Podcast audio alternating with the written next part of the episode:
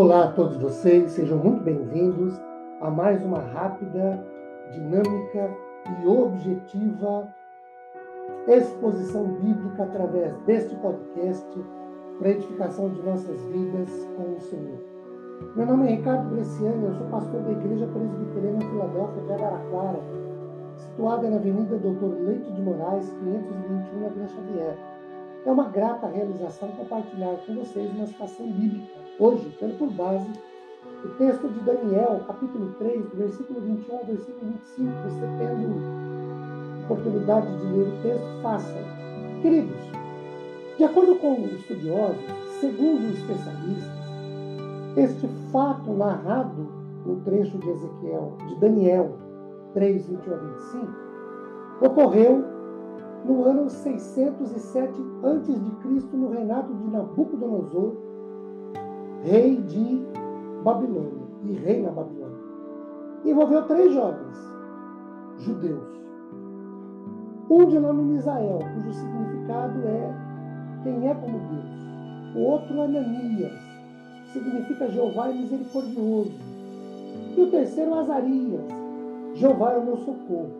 Esses três jovens são lançados vivos para dentro da fornalha de fogo, ou o fogo aceso e ainda aquecido, mais aquecido, como de costume, de acordo com o versículo 19.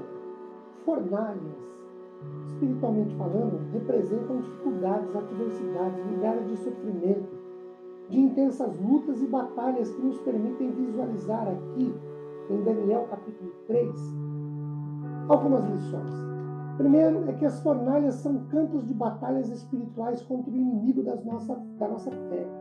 Na ação do inimigo da fé judaica, que também é o nosso inimigo, ele tenta roubar a identidade dos servos de Deus, mudando-lhes o nome que na língua hebraica enaltecem, honram, glorificam a Deus por nomes ligados ao sistema religioso pagão idólatra da Babilônia.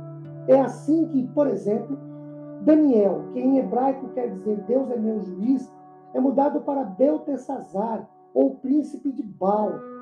Misael, que significa quem é como Deus, é mudado para Meseque, ou quem é como Acu, Deus da lua para os babilônicos.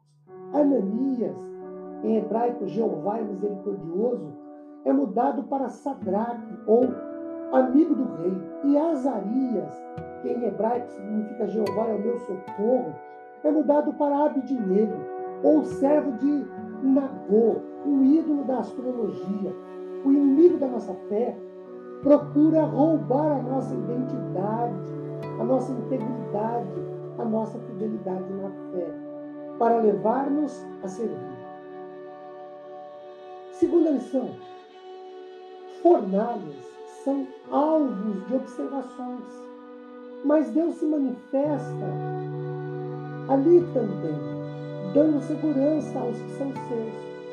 As pessoas nos olham, nos observam, nos veem quando estamos nas fornalhas, assim como Nabucodonosor observava os três jovens lançados lá. Nossos, observam nossa vida, nossa reação, nosso comportamento, mas Deus, que pode não nos livrar de irmos às fornalhas, no certo nos livrará do poder destruidor delas. A terceira lição, queridos, as fornalhas têm lá os seus propósitos, que são passageiros. Nabucodonosor reconhece o único Deus como vivo e verdadeiro, de acordo com os versículos 28 e 29. As fornalhas não são eternas, são passageiras. 1 Pedro 4, 12 a 14 nos dão essa ideia. As fornalhas não duram para sempre, antes tem prazo de validade. Nossas dificuldades também. Que Deus nos abençoe